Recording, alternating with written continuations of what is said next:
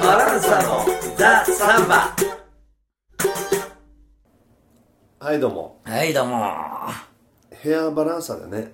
ラいイやブバランサやってる途中にカーブの連覇が決まりましたおあめでとうございますざっすライブ中にねすごい ライブ中に決まっラたイブ中に最高だねちょいちょい見てたんだけどね演奏中にあそうなのあ演奏中見せたんだどうなってるかなっていやよかったですよとりあえずありがとうもうありがとうございま決すまった瞬間にもうコキが「いや3連覇したら球団初」とかさうんうんそういう話して俺危ない日本シリーズ日本一大丈夫なのかと思ったんだけどねいやー日本シリーズ難しいんだよねこの状況今年はね大変ですよねまあ普通にね順当にいけばソフトバンク、福岡対広島だけど、強いからねあそうなの福岡強いっすよあそ強いすごくうでもたまにはねカープに勝たせてもらってもいいよねそう、ねそうなんだよだってパ・リーグ強いからね基本的にねまあまあまあまあそんないやよかったねではいえー、前回の続きそうだね前回前編だったから今回はまあ後編ってことで浅草ね、また浅草のどこまで話したんだっけ浅草はいやまあ大体はそのうんリズムのこととか、うんテンポのテこンポとの話とかしたよねまあまだまだね、うん、話したいこともあったけどもう気づいたら季節はすっかりも秋だもんねう誰がどう考えても秋だ ねこれ素晴らしいいい季節だからね今ねあーなんかもうねあの時はこうエキサイティングにこう話したいことあったけど、ちょっと一泊置いてね優しい気持ちでいろいろ眺めれるようになったけ どそうねだから不思議とさ、実際まださ3週間ぐらいしか経ってないわけじゃないほんとまだそれしか経ってないんだそうだよもうだいぶ遠いあの夏もはううんとねだいぶむ昔の話みたいに思っちゃうけどね、もう一つ年取ったぐらいのもうなんかこうもう昔を眺めるみたいな気持ちになってるよ俺は、もうすっかりまあだから浅草俺らはねオープニングパレードやって、でまあ最後はねちょっとパゴージそうだね最後のパゴージュ盛り上がっでてまあでもまあ俺らパレード終わった後はちょっと飲んだりしてね、でちょろちょろっと時々他のパレードしてるのを覗きに行ったりうん探し見たんだよいろいろねちょちょっと見たねうんもう俺もほらもう13年ぐらいうん審査 員審査員やったからさ、目を皿のようにしてさ、最初から最後まで見たりしてたからねまあちょっと見続けるのは疲れたとこもあるね まあそりゃそうだよねまあもう何年の何とか言ってもあんまり違いがよく分かんないっていうかなんかでもさあの野球と違って、野球はね何勝何敗、ないでまあ出るから、数字にさ、でしかもそれはもうね何対何で勝勝ったか負けたかってさ、それの蓄積だから分かりやすいけどそうだねそのまあ浅草サンバカーニバルに限らず、まあそのアートだからねそう芸術点みたいなところってさ、まあ数字に落とし込むのってまあちょっとあの、難しいよね。みんな違うからね、ああまあただ俺俺はその目を皿のようにしして見たことがないんだけどもう本当申し訳ないんだけどあのほとんど俺見たことないんだよ浅草さんまカーニバル実はあの佐瀬がそうやって審査員やっててまあ何回も聞いたのはあの意外とその一般の方のイメージと順位があんま変わんないみたいなこと言ってたよねあそうそうそうそうそだから普通の普通の人が見て良かったところがやっぱしあの上上に行くみたいなこと言ってたよねう驚いたねだからその専門的なサンバの見方専門的な知識いらねえんじゃねえかなっていうふうにう思ったよね、ん大抵はあの一般の人が見た感じた順位と、あの変わんないんだよね変わんない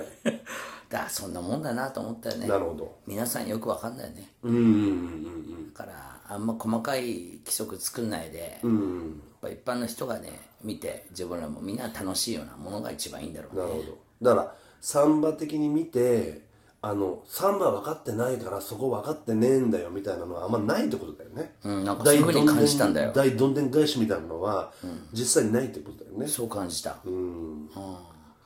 だからなんか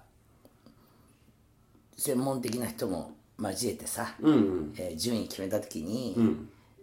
なんかその一般の人の感じとずれる時もあったけどうん俺はでも一般的な人の方が正しいなって思う時がよくあった、ああ、うん、だからまあ俺もだからその専門的な人たちの中の順位がどうかなって思う時あったけどああ、でも俺の考えは大体は一般的な人と同じ、うんだからねブラジルでもさ、あの順位つけたりのすんの大変だよね大変でし ょ一番印象残ってるのはあの97年だか8年だかさ、オルフェのさ、黒いオルフェかなんかのリバイバルの映画やってさ、俺でもその時お金もたくさん入ったし、はいはい力も入って絶対に優勝するって言われてさ、ビラドーロうんピラドーロがカーニバル出た時にさ、えーその時ファンクやったんだよねああリズム映画の中でもその曲の中でファンクみたいに使ってて、はいはいはいそれをちょっとフィーチャーさせてやったんだけど、その時にさ、この間亡くなりましたウィルソン・ダス・ネビス大先生がさ、うんあのファンクはサンバじゃないって言って さ大減点してさなるほどね優勝できなかったんだよねはもう誰しも優勝だと思ったんだけどウィルソン・ダダス・ネイブス大先生がさ「これはサンバじゃない」っつってさ「カツカツ!」って言って さ大減点して優勝できなかったえー、だそれから2位でもなかったのもうもうななんかまさかの順位だったんだなよねるほどねだからそれからもう誰も怖くなって、ウィルソン・ダス・ネイビス先生がいなくなった後も、うんファンク触んないあのファンク誰もさ、ドン、チッドン、ドン、チッドン、ドン、チッタン、カッってやつをさ、誰もやんなくなったのね、あれから。すごいねそれは、うん、日本ではまださちょっとそういうのやってる人とかもいたけどさ、はいはいはい今もだからめったにないよねまあ今はちょっとその思い出が薄くなってきてちょっと日本でやったりするかもしれないけどあさあだから面白いね、すごいねだから一人の先生のさ「カツ!」っていうのがさ ずっと生きてるしすごい影響力があるすごい影響力があるってその「カツはあ、ファンクなるほどねファンクのリズムっていうのもまた例えば、あの俺ら昔さ、あの昔あのフェイジョアダ・コンスシー、バランスのファーストアルバム、はいレコーディングの時に、リオデジャネイロで、えーフンドフンドチキンタウン一緒にやった時に、おアデミ・バテーラがさドラムの、サウンドチェックでドラム叩いてた時に、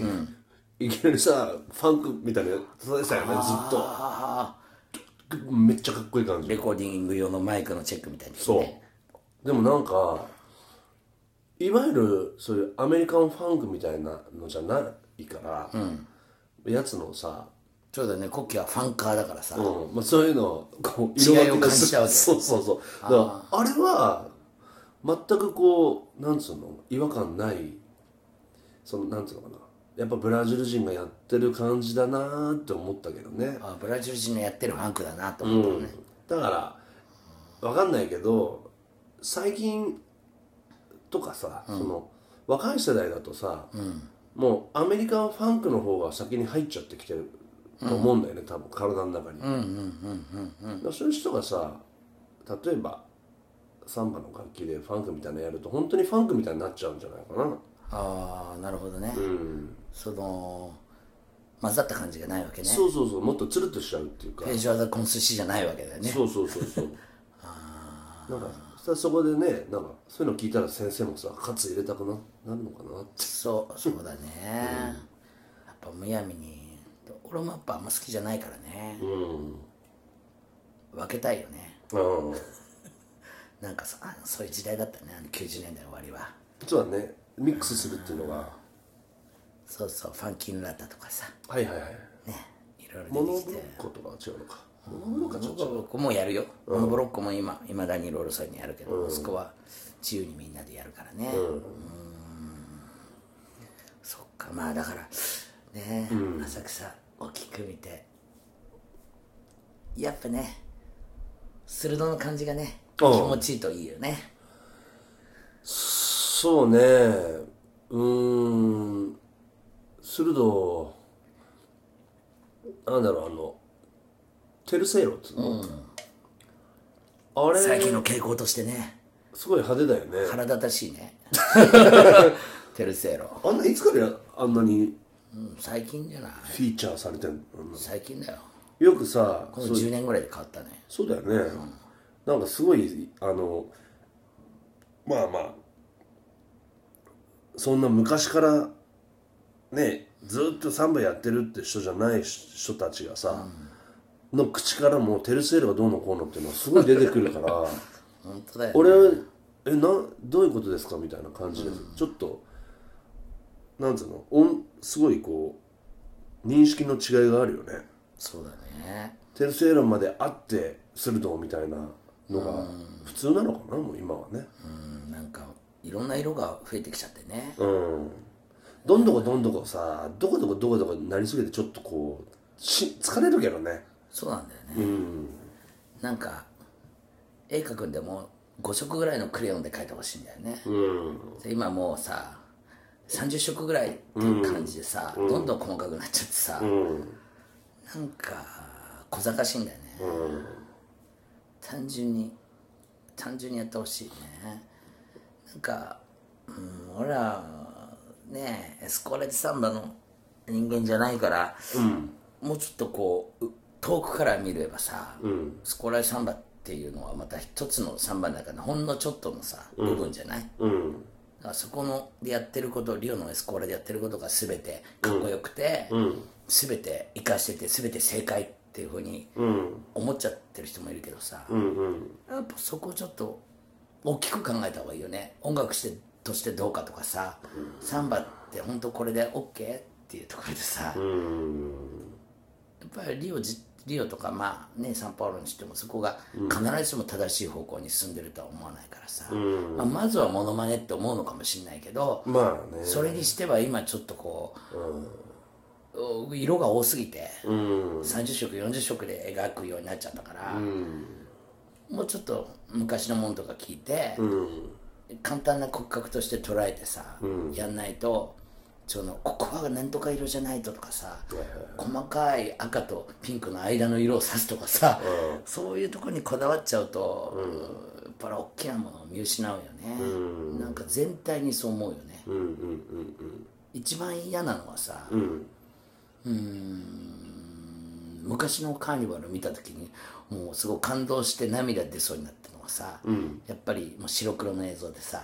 もうみんな、昔のカーニバルはみんな、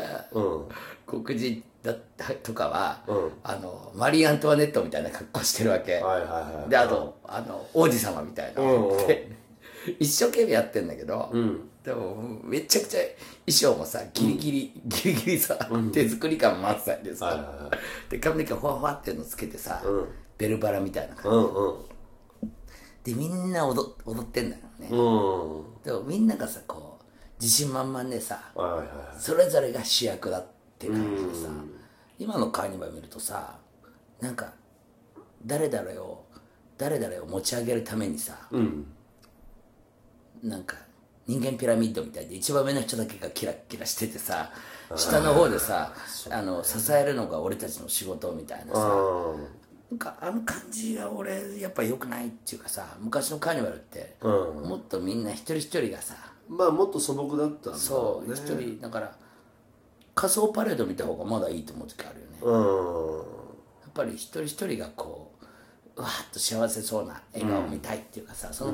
昔のカーニバル見た時にみんなそれぞれがさ、言っちゃえば滑稽なんだけどさ、うんうん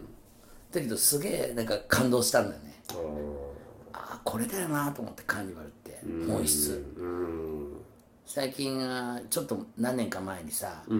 それこそあの人間ピラミッドじゃないけどこうケーキみたいにさだんだんだんだんってなってるところにさ、うんあの人間をさ立たせてさ、うんお祈りのポーズさせてさ、はいはい沈黙でさあの抗議を訴えるみたいなさあーカーニバル中に一言も笑わないでなんか手合わせたみたいんでそれが人がさぐるぐるぐるぐるピラミッドみたいになってて、でみんながああの笑顔もなしでずっとこうやり続けるっていうかさ動かないで、という演出が演出があってそれがどうなのかってさああ議論を議論になった時あったんだけど俺もよくないと思うんだよね、ああ、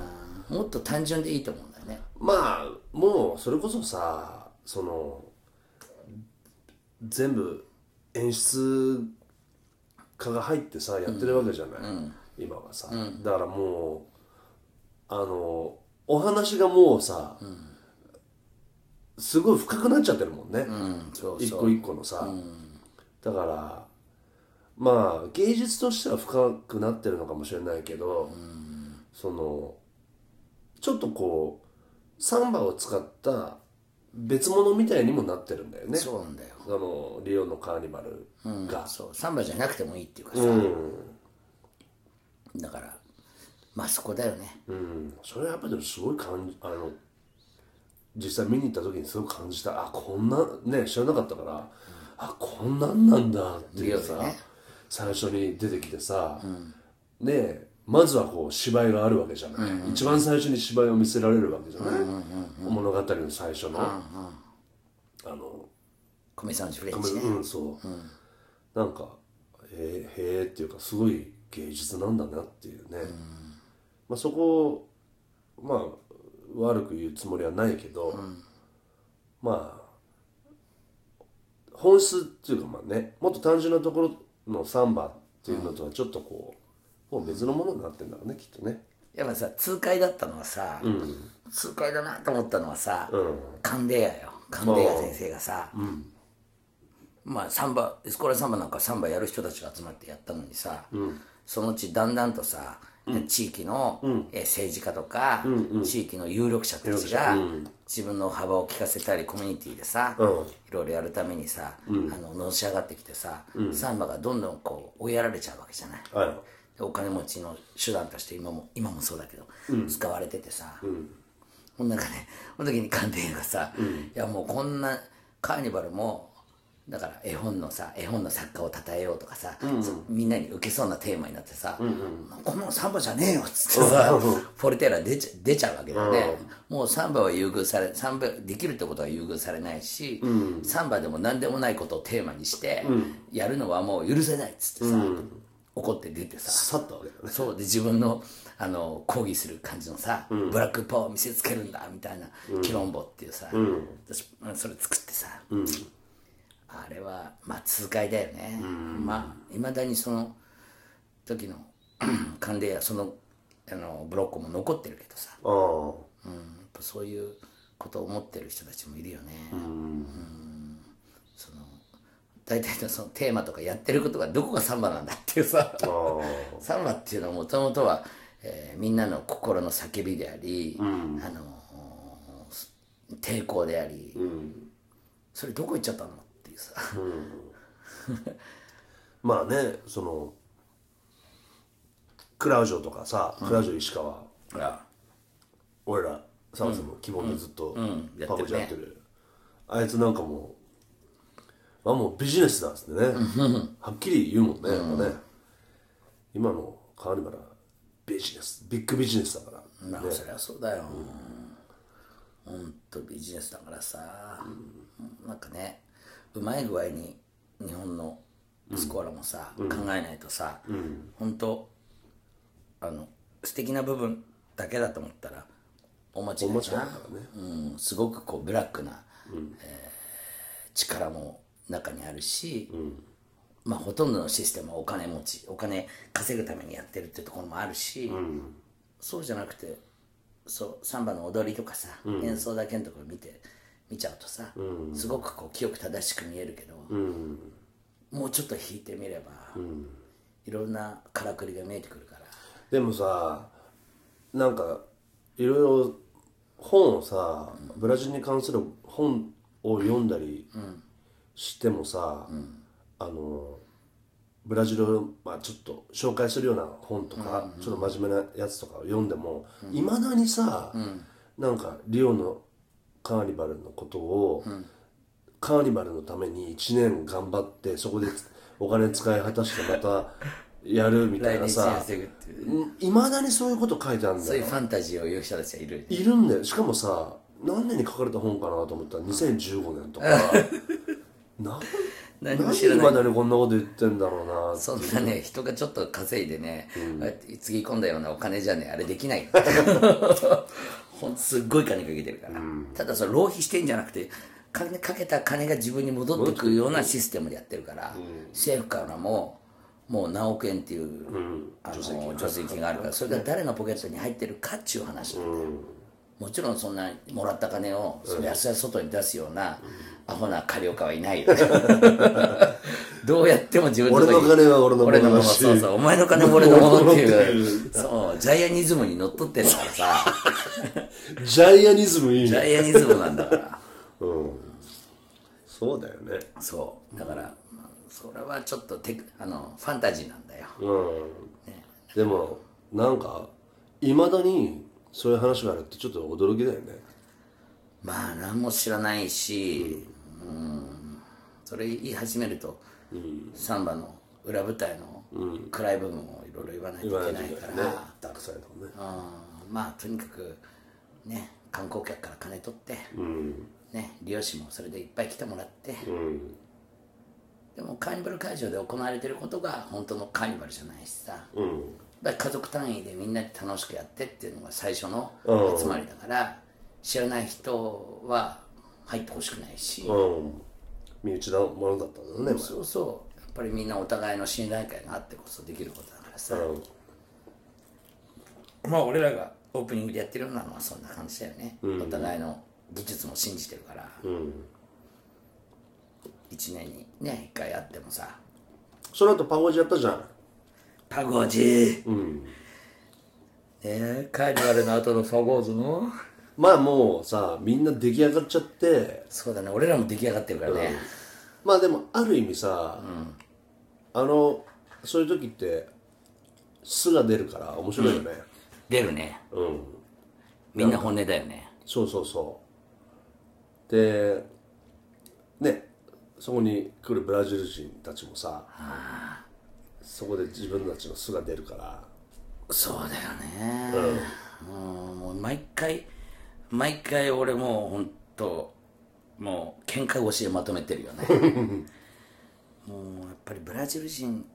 うんブラジル人であるっていうことをさ、うんあの日うん自分で最大限に、あのアピールしたいっていう気持ち満載だからねみんなね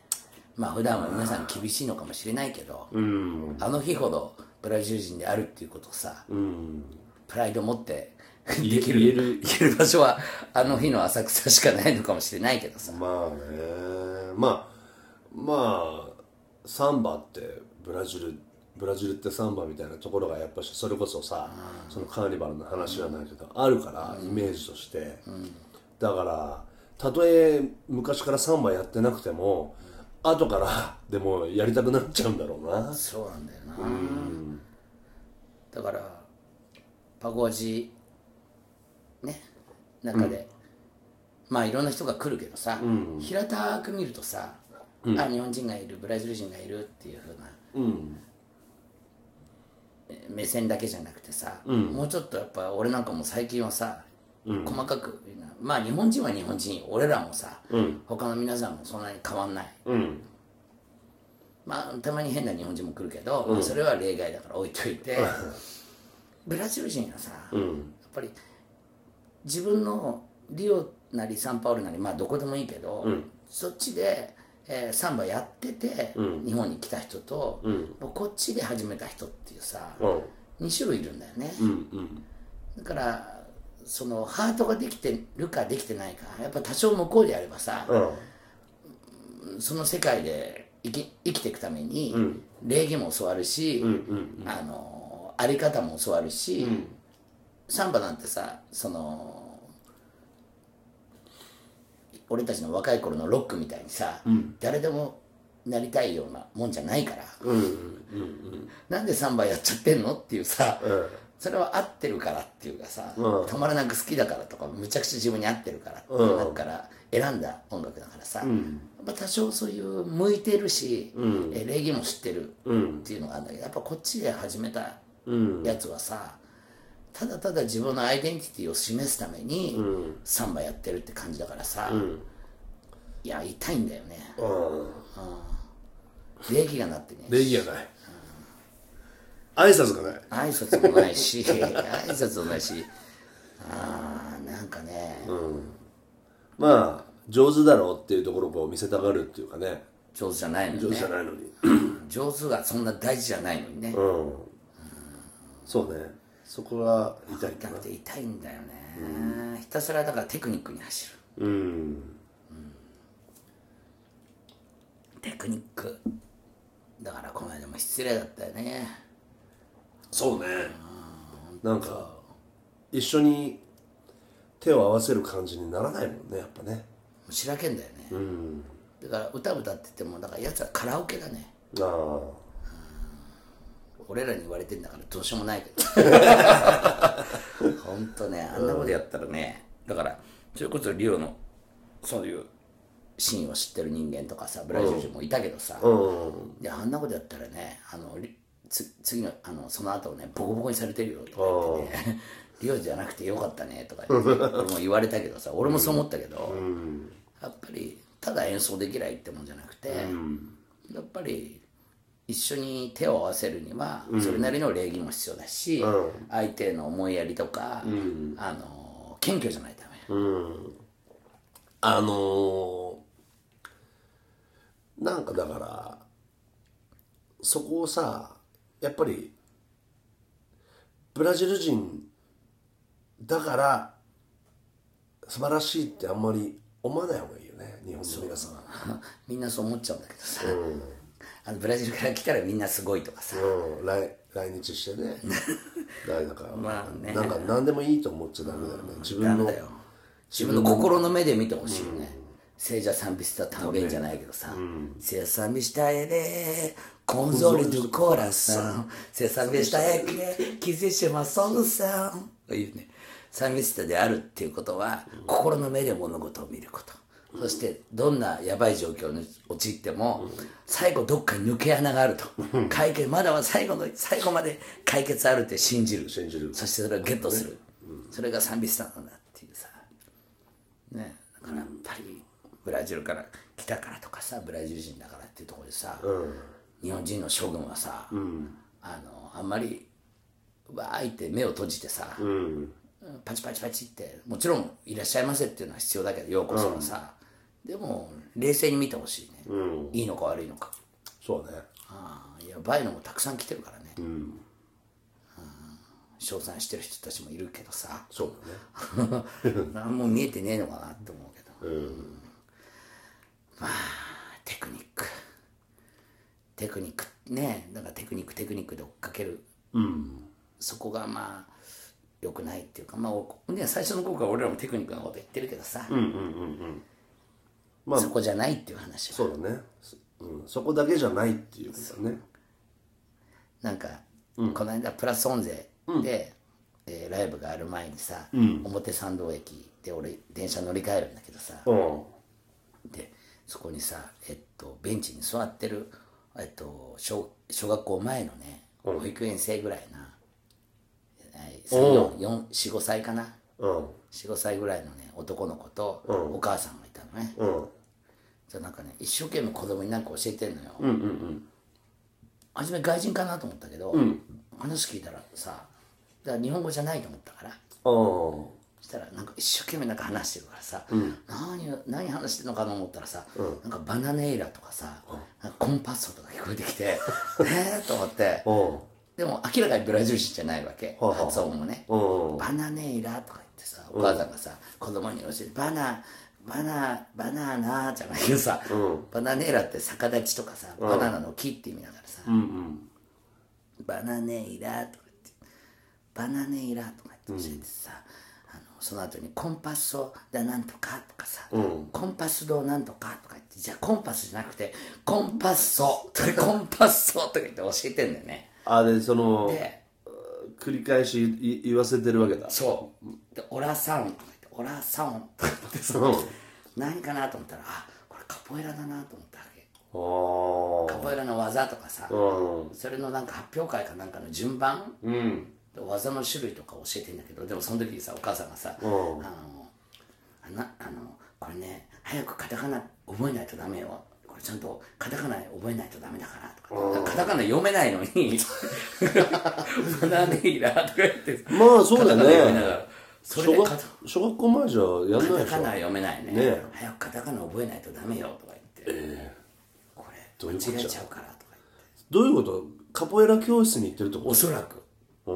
俺はそう思ったカポエラ教室の帰りだったのかな、うんへきっと発表会があるからその順番出し物の順番とか技の順番を覚えなくちゃいけなかったんじゃないえすごいねそれすごいねそごのいでしょ子供向けのカカポエラとても俺そういうふうに思えないけど大人のやつに入ってんじゃないああそういうことかあの子供だけじゃ埋まんないんじゃないわかんないけどまあねうんまあそこらほど大人気ってわけじゃないでしまあねょなんかそれ見て、ね前回の前前編でも話したけどね、うんそんなに早くからカタカタがやる前からバナネーラとか覚える必要あんのかなまあ順番がおかしくなっちゃってるよねねえ、まあ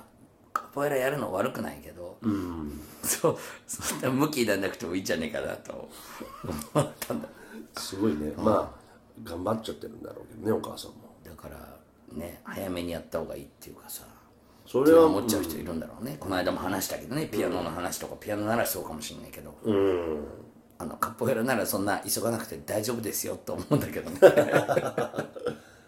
身体能力みたいな話もあるじゃん、カポエラってさまあそうだよね、だからやっぱりね俺やっぱりあの日野さんの日野照正さん山下さんはいはいこの間の騒動はやっぱり気になるんだよね音楽やってる人間としてもうテレビではもう何もなかったかのようになってるけどさもう収束しちゃったよねでも音楽の方はちょっとその話はまだくすぶってんでしょくすぶってると思うよなんかみんなあの刺激受けたんじゃない いろいろ刺激うかなり刺激受けた刺激だか的うんら刺激あんだよね、あのー、この間バランサーヘアバランサーでやった時さ、うんうんもうコッキーがパーカッション用意してる時から、もう3歳ぐらいの2歳ぐらいの子供がさはい男の子 はねまだ喋らないちょっとぐらいしか喋らない子がさ、来てさ、どうしてもコッキーのパーカッションを叩きたいよね俺らリハしてる時からボコボコ ボンボンボンやってお父さんに止められて、お父さんが手目離したら俺らがリハしてる途中にも入ってきて、入ってきてボンボン叩いてさ面白いよねどうしても叩きたくなっちゃう、うんそういう勝負もあるんだろうなねついには本番中もそ叩いてきてもうどうぞ一緒にやろうって感じだったさ決めとかさ、彼に任せてた はいしたらうまく決めたんだよねそ 大喝采だったんだういいいい感じにいやもう本当もうあれ終わってもうなんかあそこに俺の頭の中でもう勝手にあの日野照正先生がさ、うん出てきてあのビンタビンタ2歳のビンタっていう さそういう絵が絵が見える絵がちょっとでも彼はあもちろんあんなもうお子ちゃまだから、そのなんつうのかなあれはまあ原始だよね、のた叩きた叩いきたいっていうだけの話、だから昨日照正さんのあのぶん殴られた少年は、中学生かな中学生か中学生あの前編で俺言ったけど「さ、ラ、ちゃん彼どうなの?」って言ったら、俺大したことないと思う」って言って、なんで言ったかっていうと、すごく大人っぽい叩き方だったのあそうなんだ大人が叩くような、あの滑らかな動きで上手な上手なんだよきっと、なるほど、うん、そこがね大したことないと思ったんだよね、わミニかるミニ大人なのよわかるわかるわかるなんかしっかりしっかり大人から学んだ感じさっき早くね早くさっきの2歳の子供とは違うわけだねそうあの骨の髄からこう湧き上がったような情熱のままやりきってるって言ってないんでね、違う全然違う学習もろに学習を感じるわけねそうそうもう学んじゃってんだよ獣じゃないの全然ああ幹が細いね、いやそうそれそれでヒロテルマスさんの話はさ、各三あの音俺が楽業界でね、うん俺が見たところでは、うん、とまずは、まず一番最初は、日野照正さんを擁護する声があったわけよそのミュージシャンたちからああの斎藤とか斎藤まあ擁護してるのか分かんないけど斎藤亮 なぜか個人で出したんだあのー擁護っていうか、多分日野さんを知ってる人とか一緒にやってる人とかは、まあまあ手挙げたらやばいけど日野さんまあ素晴らしいしっていうのがまああったんじゃないいやまあ猪野さんに怒られるっていうか そのそれ後もあん仕のかな事仕事が来ないとかさそう要は多少波風立てない方がいいって思う思うんじゃないのあとはあとはそうそういう話もあったし、なんかマスコミの報道が、あの日野照正さんをこう貶としめるようなさ、なんか都合のいいとこだけ切り取って、なんかいかにもあの凶暴な親父みたいな風に言ってるのがけしからんっていう意見もあったんだよね。ででもその一方ミュージシャンの人とかミュージシャンの人も、あのいくらあの日野照正さんが今までやってきたことが素晴らしくてもまあやっぱり手挙げちゃダメだよ絶対にっていう話、であとはよその外側の人が、あの音楽のことは私専門外ですけど、専門外だけだから分かんないけど、いくら師弟関係とかあっても手出しちゃダメじゃないっていう意見もすごいあったそれでそういう人たちはあの自分の知ってるそのジャズの人たちミュージシャンたちが日野さんのことをかばっててびっくりしたっていうかっていうような話がこう結構混在しててあとはまあその教育の話そうだねあとそのもう一個は、日野日野さんが、あんなの暴力じゃねえよみたいに言っちゃってたじゃん、あちょっとビビンタも軽く撫でたとか言ってそこまたちょっとね、軽く撫でた ってうん、ええ随分強いな撫でがなんか血も出てねえしさみたいな言ってたよねマッチョだねそうあとなんかなんだろうっけなそそういうふうにあのお前らマスコミが、そうギャーギャー言うから、その少年とか、また傷ついちゃって、お文化とかをだん文化、芸術とかをお前らがダメにしてんだこの野郎みたいなこと言ってたんだよね。でまあ、そこでもうだからもういろんな要素がありすぎるでしょ、議題がだかそうだよねらもうでコキはどう思うのよ俺はやっぱりうんとまあすごくまともなことを言えば、まともなことを言えば、俺がロケット花火をさ、最終的には職員室に打ち込んだわけじゃん、はい先生にやられた、仕返してねそう暴力を暴力で返したのねだからやっぱ暴力ダメですよ、やっぱに結局まあテロリストになっちゃったわけだよね俺は、そうだねうん、だからそこをまずダメっていうところは一つ大きく、あの音楽の話とは別としてね、音楽と一緒になるからまた面倒くさいんだけどさそうだねうーんそうだよね、なんかうん分かんないけど熱くなりすぎてるねそうあとは遊び遊びっていうさ、どんまいどんまいっていうねあとだからそういう話で言うとすごい一つ思ったのがジャズは、ジャズやってる人とか聴いてる人とか好きな人が、ジャズを誇りに思えるところっていうのは、ジャズってすぐ隣に世界がある。だから、日野照正さんは、その少年を、俺はあいつうまいし、世界的なやつにしたいんだよって言ってたわけ。ワールドワイワールドで通用するやつにしたいんだと言ってたわけ、ジャズってさまあ、ジャズボーカルもあるけど、まあ大体英語で歌うんだろうけど、言葉の壁はまあ基本的にそんなないじゃない、ジャズボーカルの場合も、歌手の内容を伝えるっていうよりかは歌の歌唱のテクニックとかその声の素晴らしさね素晴らしさとかを伝えるっていう方がまあ強いよね、だからまあそこはまたサンバとさ対比したらすごい違うところだと思うんだけど、だからあの何人でもいいし、だから世田谷区の中学生も、自分の先にはすぐ世界があるんだよねなるほどなんかだからそこがジャズの人はさ、あのそここそがジャズのすごいとこだと思ってると思うのね、だからちょっと上手になれば、アメリカ行って勉強したくなるし、なるほど、うん日本だろうが、ロシアだろうがインドネシアだろうが、中国でもどこでもいいよね、アフリカでも、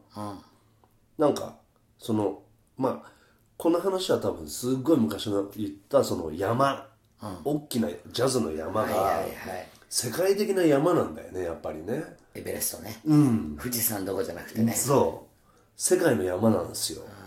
だからそのさ世界の山を目指すんだから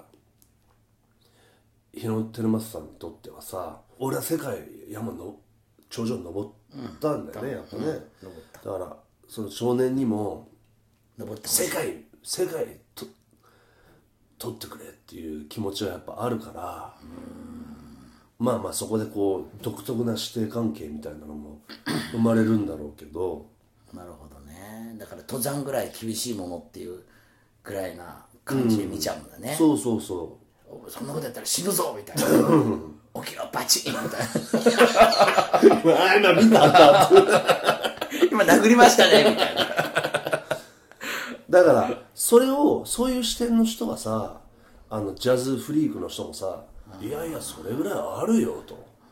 そんそうそうそう、ああそっかそうだからそこがねジャズだからちょっと俺暴力あるなと思ってたんだよね なんとなくねジャズってちょっと暴暴力力あるのかっていうあるなと思ってたあるなうんあるなと思ってたんだけどもともとねそっかでもだからそうやってさやっぱその山をさいっつも見見てはいはい音楽やってる人間にとっては、やっぱりそこは愛のある教育なんじゃないのなるほど俺らには分かんないよエベレスト登るものとしてはねそうそうだからそれぐらい心構えないと、こんな途中で死ぬぞそうよ世界世界はそんなんじゃないよ、もう世界見てみろってだからそっかうん、だから俺はねすごい、それ面白いねうん、そこ思っただねから音音楽なんかでくくっちゃダメだね、だからロックとかああサンバとかうんうんうん特にサンバなんてさ、俺らが日本でいくら頑張ってもさ、別に何もないやん、でサンバでもさ、ないよそうだねポルトガルでブチブチ歌ってても、うん超最高でもなくて大事なのは周りとのあの関わりだからコミュニティで嫌われたら終わりだよねうんその嫌だと思われたらバンってやられちゃうね、だからやっぱりワールドないんだよ隣には、そうだよね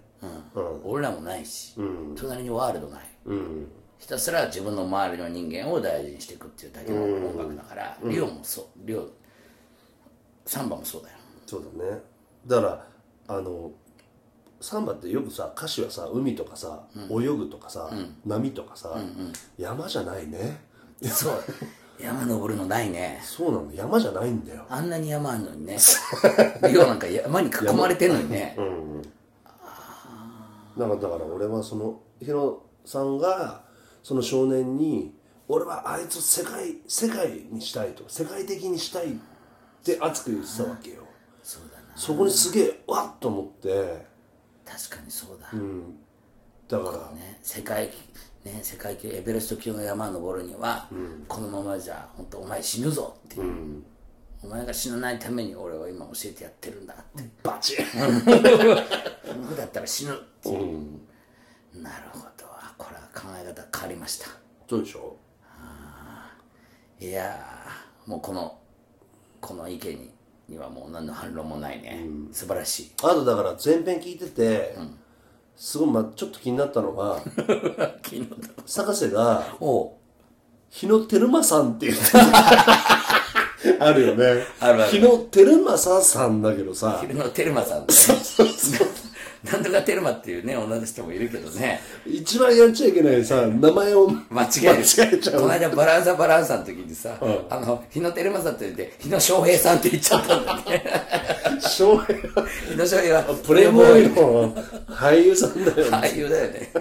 みんなポカッとしてたんだけどあれ俺違うこと言ったかなって翔平日野翔平さん日野翔平で何かやったかってピンと張ったのがそういやーまとまったね、前編後編やってやっと日野テルマささんのさ、 日野テルマさんのさ 日野テルマさんの話もここに来て一見落着だねそうだから俺はだからそれでそのまあ翻ってジャズだからしょうがねえやと、うんまあでもジャズもあの一枚じゃないから多分日野テルマさんの言うその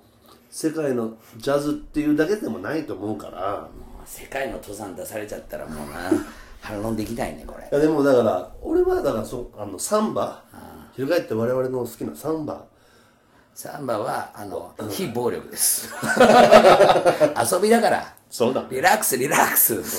そんな向きになる向きになるような音楽じゃないよね、だからそそそしたらさそのぜあの最初の方にさ、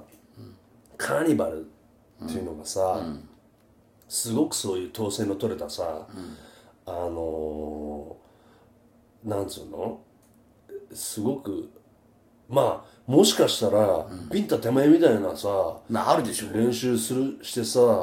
やるような向きになっちゃってるよね、 リラックスしてないね遊び遊びって感じないもんね、そこはなんか嫌だよねうん俺向こう行ってね、これ痛いなと思ったけど向こう行って一番びっくりしたことはね、あのカーニバル見た時にね、うん思ったのはね 全然統制取れてないと思ったああもうひたすらやんちゃにやってる人を、ここ出るなあっち出るなって抑えてるだけで、はいはいはいはいみんな野が獣野獣が檻の中でうろうろしてるみたいなわみんなわかる怒ったりわあかるの係員に文句言ってたりりとかうんうんうんもう足が痛いとか言ってんうんうん訴えてる人とかひたすらあの沿道のお客さんにいや握手しちゃってる人とかいてもっと進め進めってやってるだけはいはいはいででも結局さあのビデオみたいになるとさうん綺麗なんだよねあー遠くから見て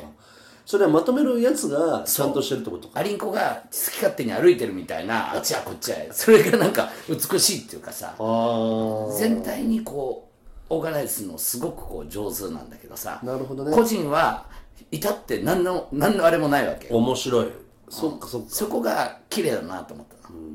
だから近くで見ると意外とガチャガチャしてるガチャガチャして素晴らしくない、あーでちゃんとしてる人は多分シルク・ドゥ・ソレイユみたいな人たちがやってて、はいはいはいうんマジなた人ちねがマジでアクロバットやってんだけど、基本的にみんな自由勝手にやってんだよね、あだからそこがなんか北朝鮮とかのああいうのとは違うなうんマとス思ゲーっムみて、たいなのとかね面白いんだけど、ちょっとジャパンは少し、えー北朝鮮にねだよねうアジアそうなっちゃうんだろうあ面白いそれ面白いねまたあまあそこは言いたかったんだよねだーからもっと自由にやって人間を大事にしろって言ったそれはさバランサの話に落とし込むとレコーディングだよレコーディングでバランサ今までずっとやってるけど、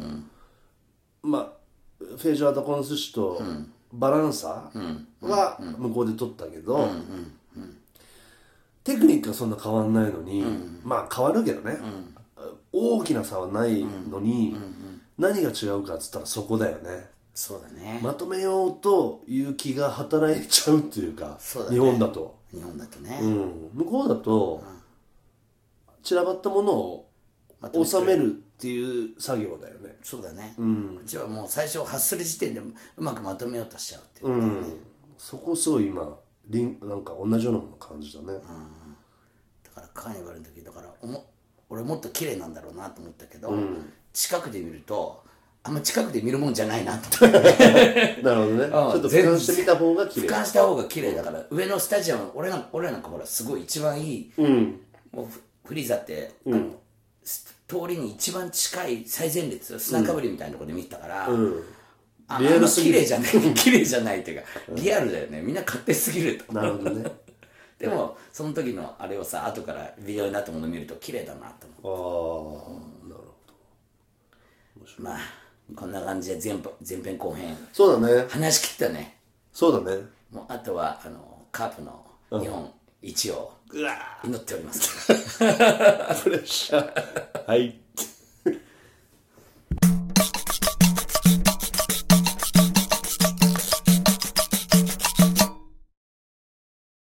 はいでは告知をはいお願いえします、ーっと10月2日月曜日大塚ドンファ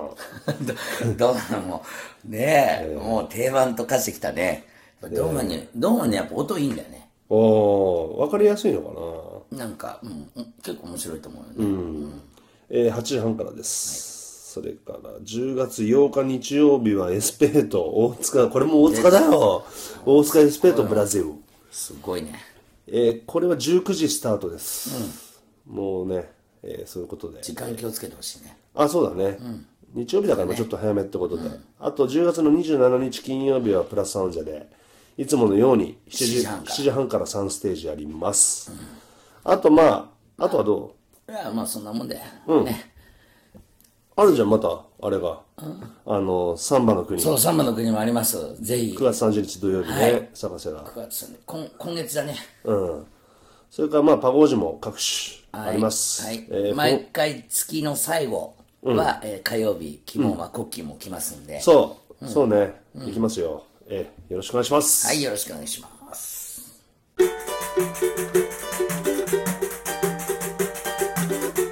バランサのザ・サンバ。